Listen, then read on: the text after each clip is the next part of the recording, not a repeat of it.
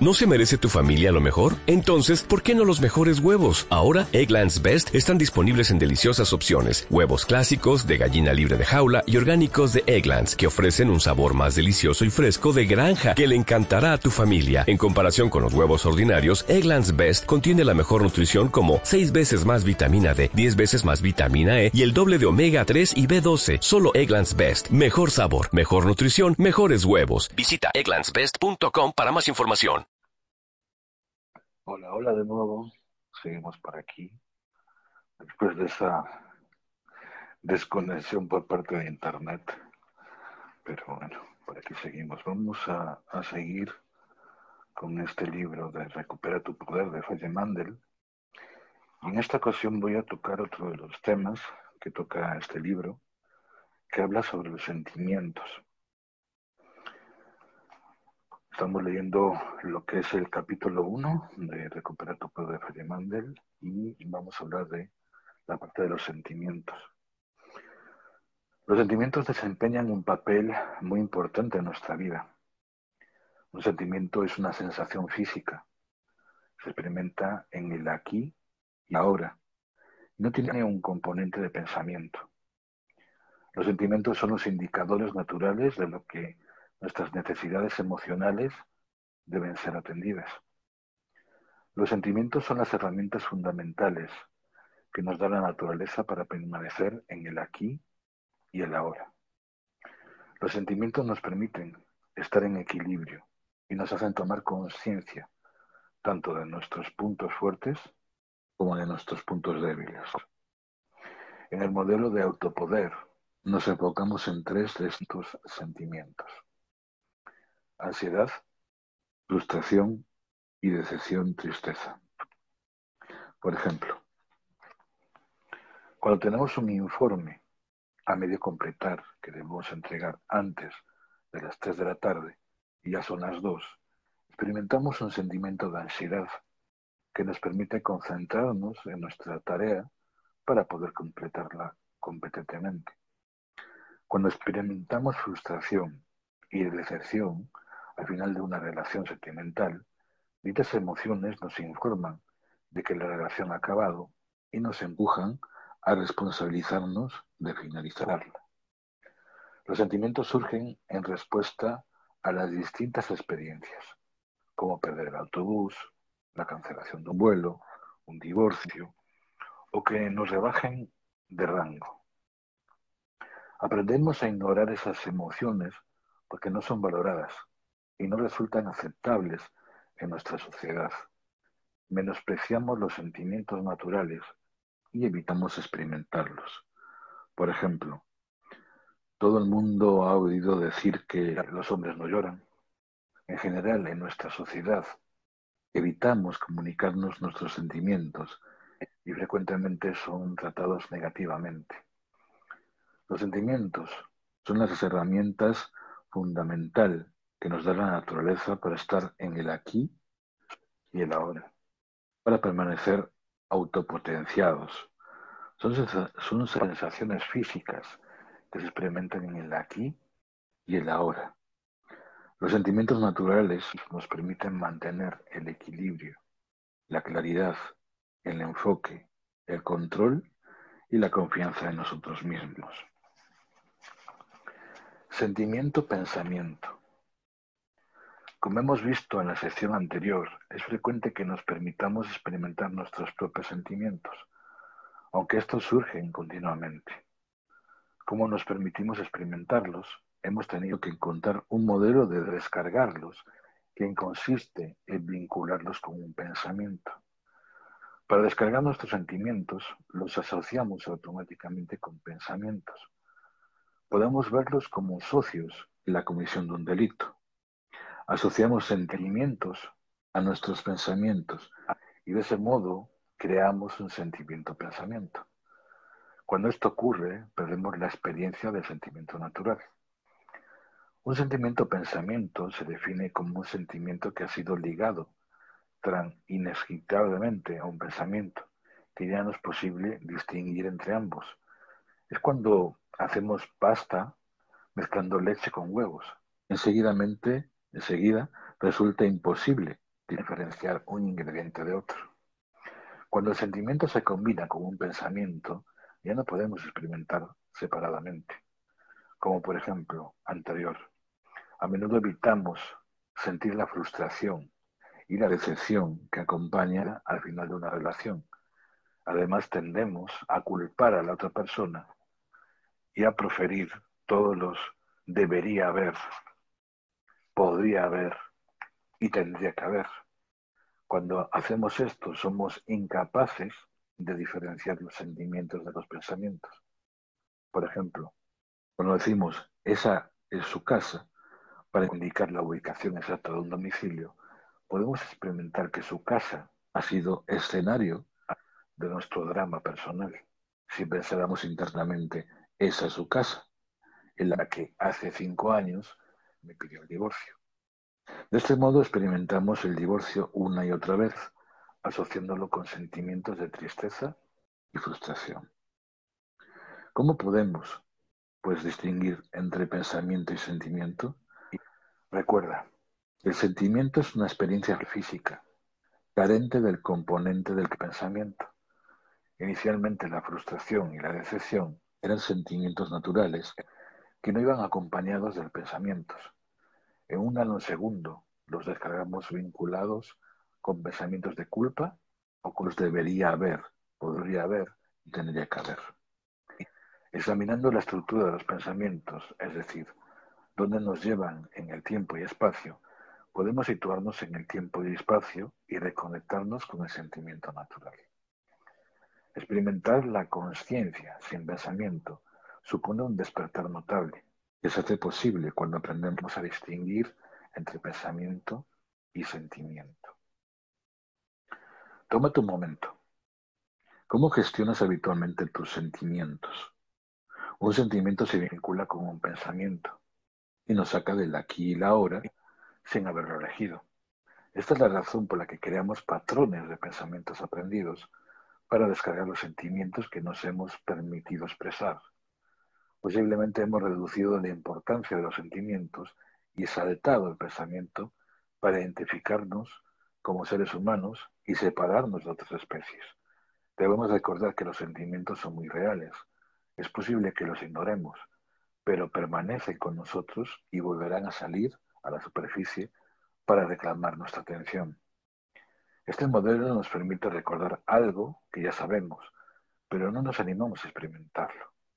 Cuando no vivenciamos plenamente nuestros sentimientos, nos desconectamos de nuestro auténtico poder interno. Cuando reconectamos con el lugar donde estamos plenamente inmersos en la vivencia de nuestros sentimientos naturales, somos capaces de abrirnos a la compasión, a la conexión, al compartir, a la integridad y al amor. Experimentando, experimentaremos la plenitud de la vida y expresamos de manera natural nuestra gratitud por el regalo continuado de la existencia. Tiempo y espacio son puntos de referencia universales, indispensables en nuestra sociedad civilizada tienen un tremendo valor práctico. Nos ayudan a funcionar diariamente, a programar y asistir a nuestras citas con el médico, a las relaciones de trabajo y a nuestros compromisos sociales. Son necesarios para el proceso mecánico de la vida, como preparar un menú o construir una casa. Nos ayudan a establecer los derechos de propiedad, mi coche, tu libro o su problema. Además, crean el contexto en el que hacemos la planificación a largo plazo. Por ejemplo, en tres años conseguiré mi licenciatura en la universidad. Sin embargo, a lo largo de miles de años de condicionamiento humano, hemos aprendido a expandir el uso del tiempo y del espacio. Ahora sirven a la función de adicionar, de estructurar nuestros pensamientos, que, que seguidamente se convertirá en el medio de descargar los sentimientos personales cuando volvemos al pasado especulamos con el futuro o nos enfocamos fuera de nosotros y lejos del momento presente. Usando nombres, pronombres y verbos, las palabras que hacen referencia al espacio y el tiempo en nuestro lenguaje, y vinculándonos con la descarga de sentimientos, personalizamos el tiempo y el espacio. Tiempo y espacio se mezclan con los sentimientos. Cuando combinamos tiempo, espacio y sentimientos, perdemos los beneficios prácticos del tiempo y del espacio y la capacidad de permanecer en el aquí y el ahora. El capítulo siguiente presenta el modelo de autopoder que nos ayuda a crear una imagen mental de donde estamos en tiempo y espacio. Estamos en el pasado, en el presente, en el futuro. Nos estamos enfocando en otras personas o cosas. Estamos teniendo en cuenta únicamente fragmentos de nosotros mismos. Esta imagen interna se convierte en medio para conectar y experimentar nuestros sentimientos naturales que nos guían hacia el autopoder, un nuevo modelo de identificar si estamos en el yo soy, nos, nos ofrece el simple hecho de preguntarnos, ¿dónde estoy? ¿Quién, quién o qué más está conmigo? ¿Estoy viviendo tan solo un fragmento de mí mismo? ¿Estoy viendo tan solo un fragmento de mí mismo? ¿Estoy prestando atención únicamente a, a sentimientos situados en el pasado, en el futuro. Esta simple indagación es muy poderosa. Cuando prestamos atención a la estructura de pensamiento, podemos observar dónde está enfocado, en los demás o solo en un fragmento de nosotros mismos, y a dónde nos lleva el espacio y tiempo. Cuando somos conscientes, podemos elegir eliminar los pensamientos que nos causan incomodidad y disipan nuestra energía. Y algo que con el tiempo uno va aprendiendo, y esto lo aprendí hace algunos años en uno de los de los audios de un coach que tuve hace algún tiempo.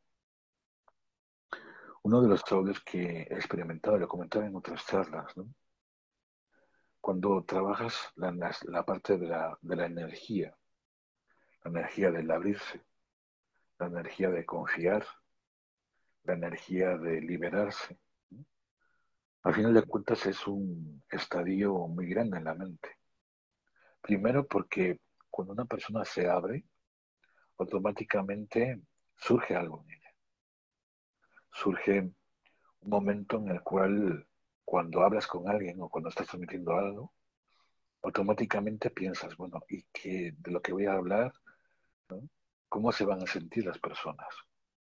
automáticamente tu mente está yendo hacia algo que está en el futuro, no está en el presente.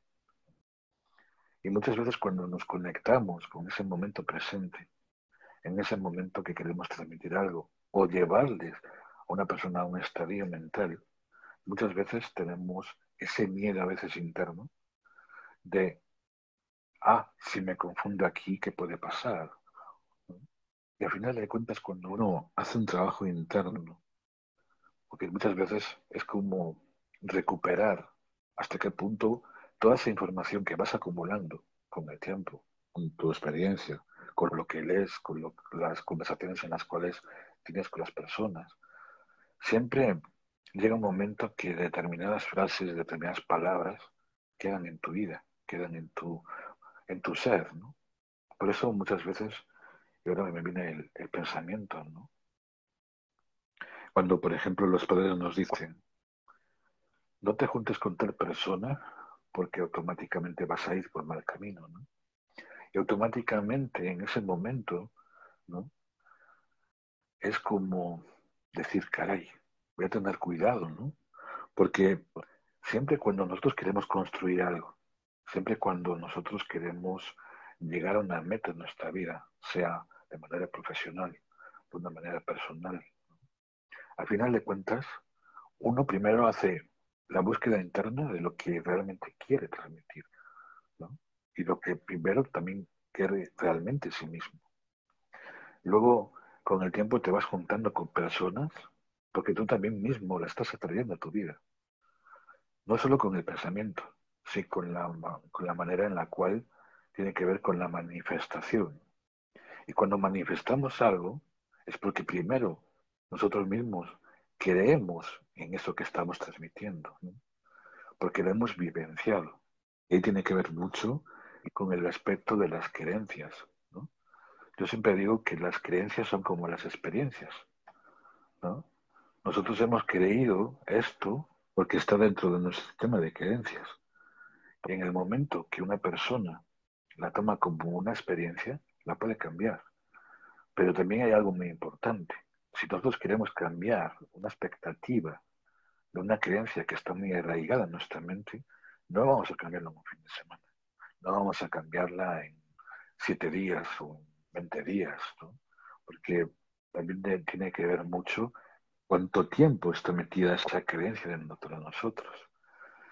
Muchas veces cuando nosotros queremos hacer un cambio, tanto a nivel personal, cambiar las actitudes de otras personas o cambiar la manera en la cual nos conectamos con, con un grupo de personas, tenemos que también tener muy claro cuál es la expectativa que las personas tienen sobre nosotros mismos. No es lo mismo la expectativa que nosotros podemos transmitir hacia los demás que la expectativa que tienen los demás sobre nosotros mismos. La vibración es totalmente diferente. Es cuando, por ejemplo, cuando tú quieres comprar algo a alguien, primero tienes que saber muy bien, bueno, en esta persona puedo confiar, en esta persona está hablando bien de ella, o qué tipo de relación puedo creer esta persona con lo que está diciendo, ¿no? Entonces ahí volvemos al tema del cuestionamiento. Cuestionamos aquello que estamos viendo, porque primero, no lo conocemos. Segundo, tenemos que pensar, bueno, ¿qué expectativa tengo en mi cerebro o en mi subconsciente que me invita a pensar qué tipo de experiencia he vivido anteriormente que me ha reflejado aquello que he experimentado en un tiempo, ¿no? Eso también pasa mucho cuando una mujer, por ejemplo, ha sido violada. Ese, ese momento de violación va a quedar en su subconsciente, va a quedar en su mente. Y en el momento que quiera volver de nuevo a tener una relación con otra pareja, le va a costar mucho si no pasa por un proceso de limpieza, sea con un terapeuta, sea con un psicólogo, sea con un psiquiatra. Lo comentaba en otra de las conferencias, ¿no? que es pasar por ese trauma. Y a veces los traumas muchas veces pasan una temporada, a veces años, para que una persona haga un cambio. Y eso también pasa muchas veces cuando una persona está en un momento de estadio mental, en el cual ha sido programado por otros y tiene que hacer ese cambio para reconstruir parte de su vida. Muchas veces no somos conscientes de lo que escuchamos.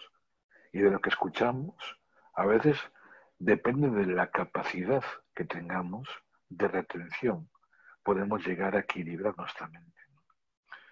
Pero también pasa muchas veces algo. La mente siempre le gusta, como comentaba anteriormente, le gusta lo nuevo, le gusta lo mágico. La mente es como un niño muchas veces, ¿no? Cuando ve unos colores, cuando ve unas imágenes, automáticamente lo primero que le pasa por, por la mente es lo quiero, ¿no? Y eso pasa muchas veces con los niños o con las niñas. Y educar a la mente tiene que ver mucho con la percepción, con la manera que nosotros percibimos esos momentos, esa, esa manera que tiene que ver mucho con la programación. Si nosotros siempre nos han dicho, nuestros padres, determinadas cosas, pues automáticamente, como son figuras de poder, automáticamente nosotros estamos en ese estadio.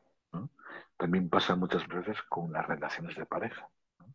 Si nuestros padres nos dicen, no, mira, tú tienes que relacionarte con este grupo de personas, porque tú no puedes estar dentro de este grupo, porque este grupo tiene un eh, estilo de vida totalmente diferente al nuestro.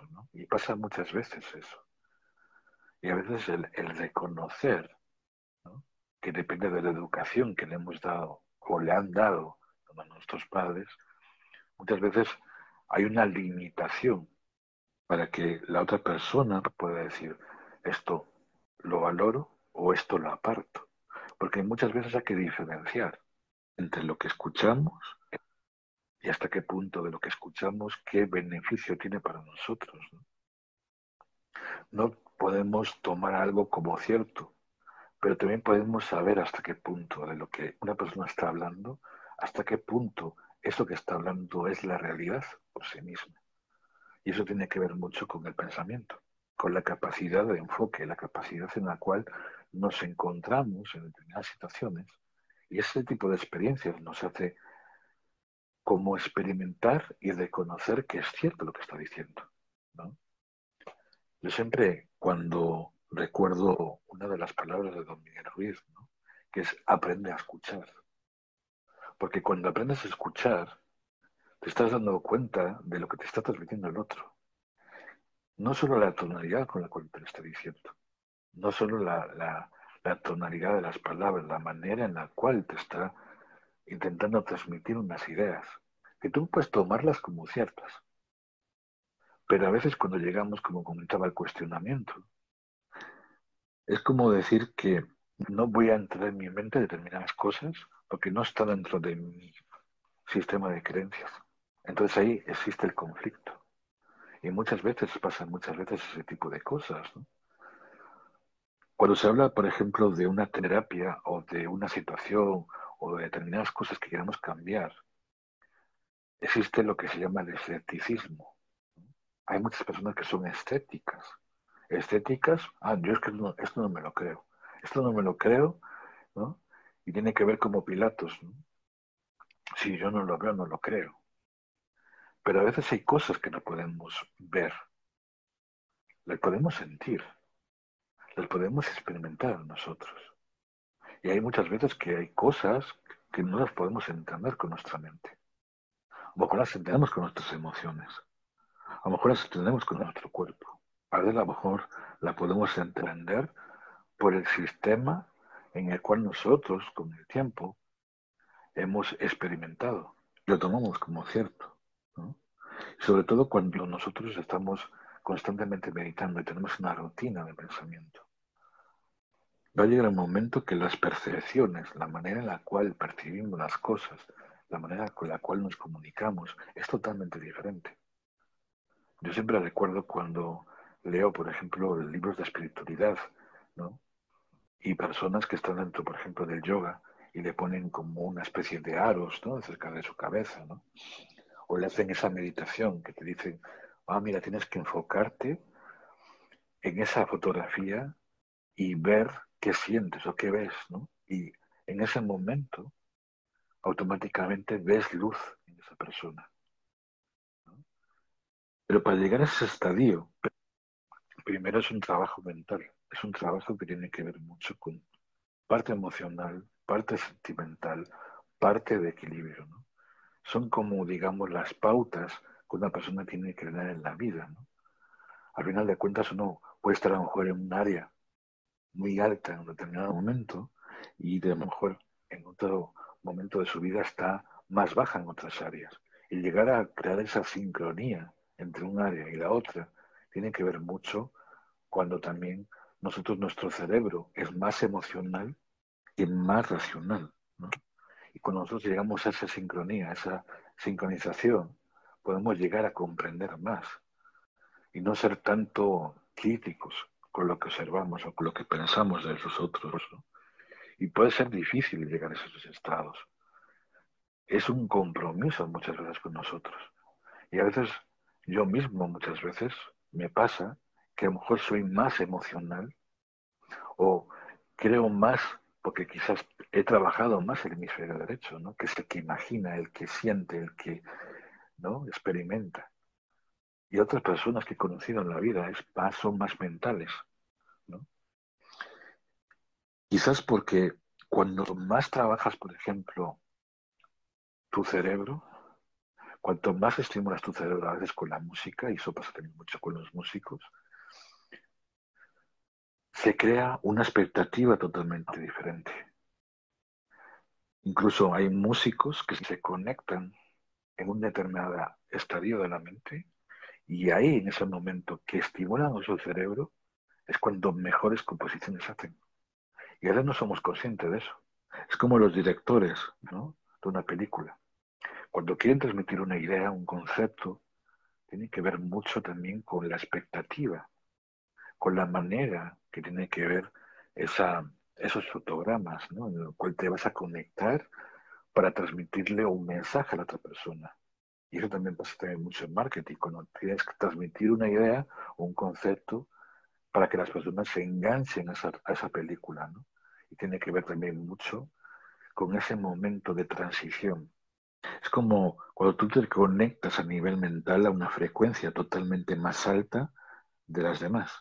Automáticamente habrá personas que lleguen a conectarse tan, de manera tan profunda que pierden ese momento de conciencia. ¿no? Y es uno de los mayores pilares el llegar a esos estados o estadios de conciencia, ¿no? Porque a veces cuando una persona llega a un momento de conectarse demasiado con su mente, muchas veces lo que está diciendo no viene desde el pensamiento, viene desde muchas veces o no hay una no hay un guion, digamos, sino tu mente está trabajando tan rápidamente que busca las ideas y los conceptos para transmitirlos. Pero para llegar a ese momento de estimulación, también es un proceso muy, muy fuerte. Cualquier coach, cualquier persona que haya trabajado a niveles mentales, a niveles emocionales, a niveles de estadios, como digo, mentales, puede haber personas que no pueden llegar a estimular más el cerebro aún.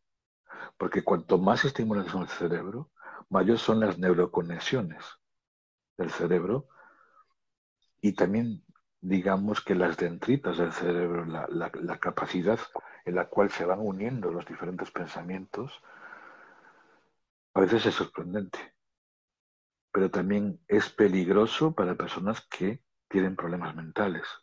Pero también algo muy importante, y también puede tocar a lo mejor un poquito de polémica este tipo de cosas. ¿no? Hay muchos experimentos que se están haciendo, por ejemplo, con LSD, el ácido lisérgico, el ayahuasca y todo este tipo de cosas. Es peligroso si, si no se sabe llevar a la persona a esos estadios. Hay estudios y hay médicos que están trabajando con este tipo de, de mm, digamos, de, experimentos, ¿no? Es cuando, por ejemplo, si tú te tomas una droga, y no estoy haciendo apología de las drogas, pero sí estoy hablando de que esa pequeña dosis, ¿no? y esto lo estamos hablando de manera científicamente, si esa pequeña dosis se le da al cerebro, automáticamente va a reaccionar de una manera determinada. Y eso también pasa también cuando nosotros tomamos, por ejemplo, una pastilla para el dolor, ¿no? Una aspirina, por ejemplo. O cuando una persona, por ejemplo, está en un momento de depresión y le dan unos ansiolíticos o les dan unos antidepresivos. O una persona también que está en un momento de su vida que le cuesta dormir. Y a lo mejor, en vez de darle unos tranquilizantes, bueno, sí, le dan normalmente unos tranquilizantes, que son como ansiolíticos, también hay algo que suele pasar, que es la codependencia, ese tipo de, cosas. Entonces, a veces es importante saber que muchas veces no tenemos que depender de algo, porque si no nos, no nos hace libres. ¿no? Pero también hay algo también importante. A veces cuando tú acostumbras a tu cerebro a experimentar determinadas sensaciones, a final de cuentas te vas a conectar a nuevas experiencias. Pero también hay algo muy importante, y siempre lo comento. Una persona no puede llegar a estar en un estado vibratorio más alto sin antes pasar por un proceso de educación cerebral. Y eso pocas personas lo dicen. Hay mucha gente que quiere experimentar con muchas sensaciones, con muchos viajes, hacer viajes astrales, hacer muchos experimentos, muchos cambios. Pero si una persona tiene un problema mental si una persona está en un estadio en el cual no está preparada para vivenciar determinadas cosas, lo primero que le va a pasar a la persona es un cambio de no poder dormir. Segundo, puede producir o reafirmar muchas veces ese problema y agitarlo más. ¿Es bueno o es malo? Depende. Porque al final de cuentas, cualquier estadio mental, al final de cuentas es como cuando de repente la mente se, se, quiere disparar o quiere sacar hacia afuera todo ese sentimiento o todas esas emociones hacia afuera. Y algunas personas lo, lo hacen de manera violenta. ¿no? Y eso también tiene que pasar mucho. Y en una de las terapias que mm, hace, hace algún tiempo estábamos trabajando con una persona que todas sus emociones las transmitía haciendo como puños, ¿no? Como si fuera un bolsador en esas, en esas, em, esas bolsas, ¿no? Que empiezas a, sacar todas esas emociones, ¿no?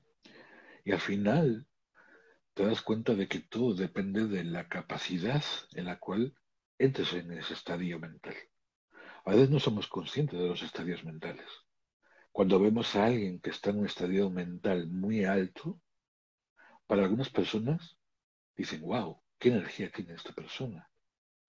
Pero muchas veces no se dan cuenta de cómo esa persona ha llegado a esos estadios. Hay personas también que tienen la capacidad de educar a las personas para estar en trabajos en los cuales necesitan un estadio mental en el cual necesitan respuestas rápidas. Momentos en los cuales la mente tiene que disparar. Y a veces es como ir programando la mente para tener esa educación.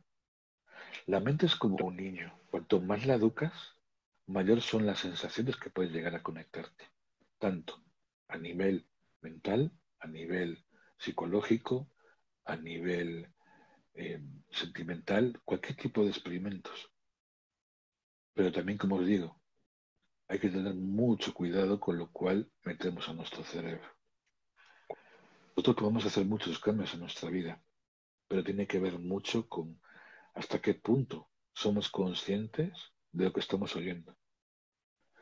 Y hasta qué punto de lo que estamos oyendo nosotros mismos lo ponemos en práctica. Pero también tenemos, pasa muchas veces algo que a las personas les pasa mucho, ¿no? Hay mucha gente que quiere hacer muchos cambios en su vida y de repente quieren hacer muchas cosas, ¿no? Y llega un momento de desequilibrio. De, ay, es que le tanta energía a esto que volver de nuevo a reconectar diferentes cosas me va a costar mucho. A veces pequeñas metas o pequeños objetivos dependen mucho de hasta qué punto tengo esa necesidad de cambio. Las necesidades de cambio empiezan al final de cuentas con algo muy importante. Porque al final un pequeño cambio o una pequeña cosa al final va enlazada con la otra. Muchas veces no somos conscientes.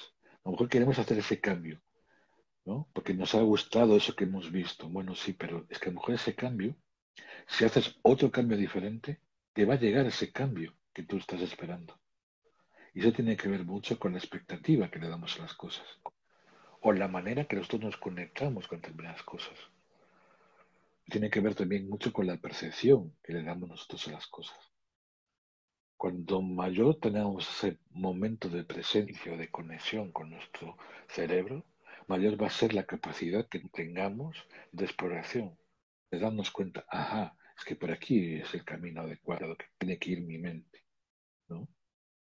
Es cuando, por ejemplo, nosotros escuchamos a alguien y automáticamente todo, porque lo, lo hemos oído tanto o lo hemos tomado como referente, automáticamente decimos que esto es cierto. Y yo a veces me cuestiono mucho cuando escucho a alguien, porque también es algo que también te ayuda a decir, bueno, si esa persona dijo tal palabra, ¿por qué la dijo? Esa persona dijo esto o esta frase, ¿por qué la dijo? A veces es bueno también analizarse.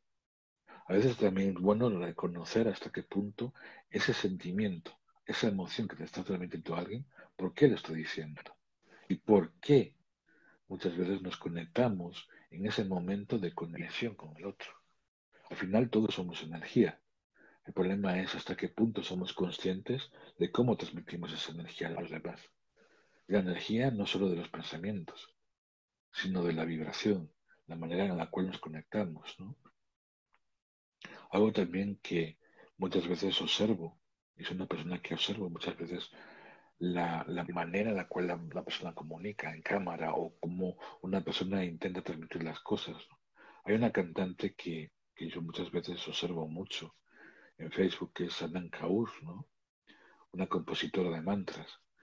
Y cada vez que hace un directo, por ejemplo, me doy cuenta de cómo la persona transmite con esas facciones de su cara, la manera en la cual habla, la, manera con la cual canta. Lo mismo Deva Premal, por ejemplo, las personas que le gusta la, la música espiritual, ¿no? la música de mantras y demás. Si te das cuenta, ese sentimiento, la manera en la cual comunica con su voz, con sus cuerdas vocales, con los instrumentos, ayuda a que esa persona llegue a un estadio, a ese estadio a veces sentimental, porque muchas veces la música te conecta a ese estadio de recuerdos, a ese estadio que muchas veces tiene que ver mucho con nuestra parte emocional, nuestro corazón. Y se ha hablado tanto de conectarse con el corazón, que cuanto más nos conectamos con el corazón, más conscientes nos volvemos. No solo conscientes, sino nos damos cuenta de que estamos transmitiendo una realidad, algo que nosotros mismos estamos experimentando. No es algo que viene, digamos, programados por otros, sino nosotros mismos nos damos cuenta de que esa autoridad, entre comillas, o ese empoderamiento mental tiene que ver con nuestro estado físico, mental, psicológico. Y eso es un, uno de los campos que más deberíamos de trabajar dentro del crecimiento personal. ¿no? Una persona tiene que llegar al momento en su vida de que tiene que tomarse tiempos, espacios para reconocer si en este momento estoy sintiendo esto, ¿por qué esto lo estoy sintiendo? Si yo me estoy conectando con este grupo de personas, ¿por qué este grupo de personas me están escuchando? En ese momento te das cuenta de cómo estás atrayendo a las personas a tu vida de cómo estás conectándote con diferentes formas de pensar. Incluso, muchas veces cuando una persona estética, una persona te cuestiona lo que está escuchando, a veces, con el tiempo, esa persona estética se puede llegar a ser una persona que él mismo se dé cuenta, ajá, bueno, en esta parte coincido contigo, porque eso que me estás transmitiendo está creando en mi mente una realidad totalmente diferente a la cual yo antes no había percibido. ¿no? Y tiene que ver mucho con las creencias, con ese estadio mental, con esas experiencias que nosotros tomamos como ciertas. Y al final de cuentas no nos damos cuenta de que eso tiene que ver mucho con las percepciones. Cuando una persona tiene una intuición, cuando una persona llega a conectarse con otra experiencia diferente, es como te conectas a una mayor intuición, una mayor percepción, y al final de cuentas es, es algo que lo disfrutas, es algo que te conectas, es algo que cada vez más vibras en otra sintonía diferente. Porque tú mismo lo estás creando. Lo estás creando con la manera con la cual tú te sientes a gusto contigo mismo o contigo mismo. Yo muchas veces a las personas siempre cuando quieren o están en un estado mental, muchas veces les pregunto, bueno, ¿alguna vez ¿Te has parado a meditar? Y no meditas a lo mejor con música. Meditas simplemente contigo mismo. En el silencio en la noche, por ejemplo. Y simplemente no escuches nada. Simplemente observa. Observa en ese momento que estás sintiendo. Que se te pasa por tu cabeza. No intentes parar a tu mente. Simplemente déjala que está ahí. Va a llegar un momento que tu mente puede ser como una nube, ¿no? Que de repente está a punto de llover y de repente se mueve a otro lugar, ¿no? Y esos son nuestros pensamientos, nuestros sentimientos. Para llegar a ese estadio, no es que lo vas a llegar en un fin de semana, en un mes o en dos meses, es una constante. Y habrá momentos en los cuales ese cuestionamiento va a pasarte. Porque muchas veces nos educamos a nuestra mente para vivir esa experiencia. Vivimos a lo mejor un mes perfectamente, el segundo mes vivimos perfectamente y el tercero, ¡pum!, llega algo que nos cambia nuestra perspectiva y nos cambia nuestra manera de cambiar esa perspectiva, ¿no?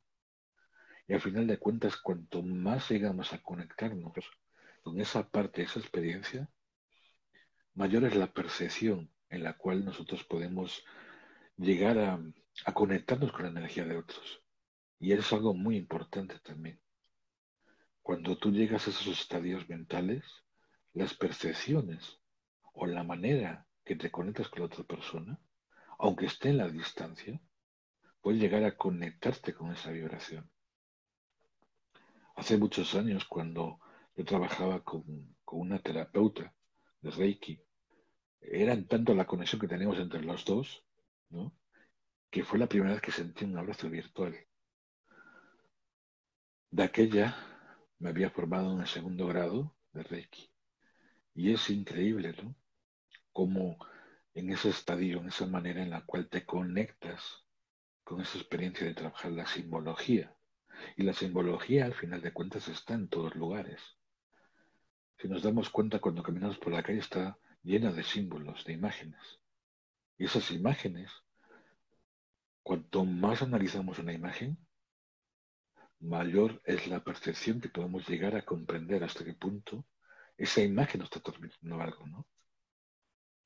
Hay una imagen también que, que, la, que está en Reiki, ¿no? Que es el Antakarana. El Antakarana, esa imagen que es parecida a las esvásticas, ¿no?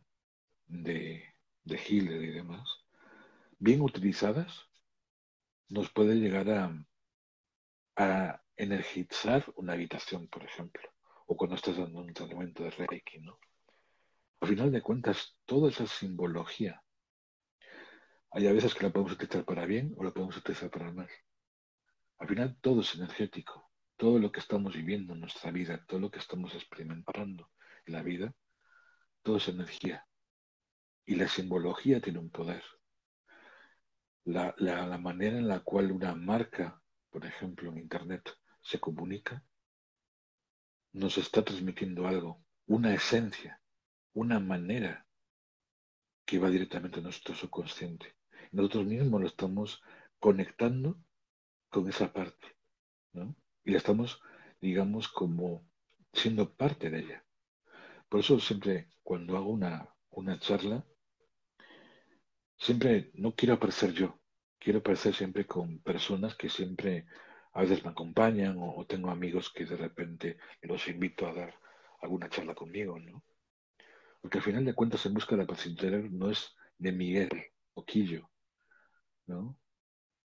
Al final de cuentas en busca de la paz interior es la unión entre las personas que escuchan, las personas que se toman el tiempo de ver un vídeo, las personas que se toman el tiempo de escribir, las personas que se toman el tiempo de ser parte de ese cambio de conciencia, de esa realidad que todos los días estamos creando. ¿no? Miguel, al final de cuentas, es una persona, como una vez una amiga de México me decía, ¿no? Tú eres como un... ¿Cómo era? Em, eh, ahí se me fue la palabra. Em, como un creador de realidades, ¿no? Según calendario maya, ¿no? No me acuerdo exactamente la palabra que me decía, pero era algo así, ¿no? Como un creador de realidades. Y al final de cuentas, le doy más importancia a las personas que se conectan y comparten conmigo y reflexionan conmigo que la parte teórica. La parte teórica a veces te puede ayudar a entender cosas, pero en el momento que nosotros mismos o yo les hago en las conferencias que yo puedo realizar o las charlas que puedo realizar, les hago un poquito indagar en, en las personas. Entonces el trabajo para mí es algo que lo estoy haciendo cada vez que hago una charla. Porque siempre en todas las charlas intento que las personas piensen, que las personas se conecten, que las personas se den cuenta de que ser, como decía este gran amigo y coach Víctor Espejo, ¿no? Ser un creador consciente de, la vida depende mucho de esa conexión que tú tengas. No es ser una persona influyente en otros. Y si tú eres una persona influyente en otros es porque las personas consideran que tú eres influyente para ellos. No que tú impongas que eres un influyente. ¿no? Son cosas muy diferentes. Cuando una persona influye sobre otros es porque los demás también dicen, yo le voy a dar esa influencia porque me está aportando algo en mi vida. Y eso también pasa mucho en las parejas. Cuando tú te conectas con otra pareja, al final de cuentas te estás transmitiendo algo en el cual tiene que ver mucho con ese equilibrio mental, con ese sistema de vibración, ¿no? Y tiene que ver también mucho con esa ley de atracción, con esas leyes herméticas. Esas polaridades, con ese momento de, conectarte con otro tipo de, experiencias, ¿no? Y al final de la, vida, todas las relaciones, todos los momentos en los cuales nos vamos conectando con diferentes personas en nuestra vida, al final de cuentas son estadios o momentos en los cuales aprendemos de todas las relaciones que, que tengamos. Incluso dejamos con el tiempo de juzgar a las personas, pues si esa persona está separada o esa persona tiene un hijo y no se vuelve de nuevo a, se vuelve de nuevo a enamorar dejamos ese juzgamiento. Pero para llegar a quitarse juzgamiento, también depende mucho de cómo nosotros percibimos las cosas. ¿no? Y cómo otras personas también les ayudas a, a reflexionar, a indagar en ellos mismos. ¿no? Y tiene que ver mucho con esa parte de hablarle al hemisferio de, su consciente. ¿no? el darse cuenta el conectarse, el descubrir qué hay para mí, qué le puedo ayudar al otro. Y hasta qué punto esa conexión me ayuda a todos los días reflexionar en mí, conmigo mismo. Yo todas las noches, cuando intento mejorar algo en mi vida, siempre antes le pregunto a mi subconsciente, ¿cómo te sientes? ¿Cómo, cómo, cómo te fue el día? ¿Qué tipo de áreas estoy experimentando esos bajones esas subidas esas bajadas. Y al final son como las subidas y bajadas emocionales de nuestra vida. Siempre estamos experimentando subidas, bajadas. Y tiene que ver también mucho no solo cuando nos rodeamos de personas de baja vibración o cuando estamos en un momento de nuestra vida donde reasignamos algo que hemos vivido o no hemos sanado también. Porque muchas veces cuando no hemos sanado algo en nuestra vida, a final de cuentas es porque determinadas situaciones tenemos que vivenciarlas. Si nosotros no hemos sanado algo en nuestra vida, sea en una relación de pareja, sea en nuestro trabajo, siempre van a aparecer personas en nuestra vida que nos van a decir esto, nos lo van a poner el universo, Dios, o como tú quieras llamarlo. Nos lo van a poner ahí. Y hasta que nosotros mismos no sabemos eso, van a estar siempre como un chicle pegado ahí. Y al final de cuentas, cuando uno va evolucionando en la vida, en las experiencias, uno va llegando, como comentaba, a otros estadios mentales. Y siempre con el tiempo. No sé si a lo mejor dentro de cuatro años, cinco años, ¿no?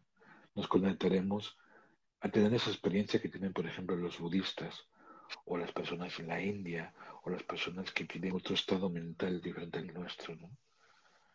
Porque la manera que nosotros percibimos el mundo, cuando vamos, por ejemplo, o viajamos a otro país, nos damos cuenta de que, como comentaba en otras conferencias, la cultura, la manera de vivir, la manera con la cual las personas se conectan en ese país es muy diferente.